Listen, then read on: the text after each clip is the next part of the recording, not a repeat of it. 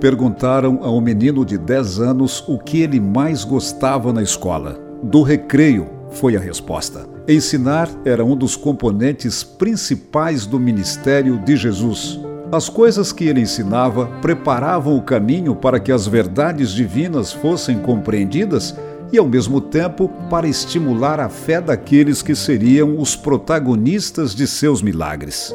Os discípulos foram testemunhas das palavras e das ações de Jesus quanto ao sábado.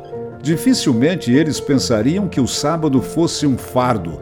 Jesus lhes ensinou a desfrutarem do sábado ao resgatar os objetivos de Deus quando o instituiu. Permitamos que Jesus nos ensine a desfrutarmos do descanso oferecido. Isso requer que façamos o que Deus nos pede, estar dispostos a sermos fiéis em seu dia.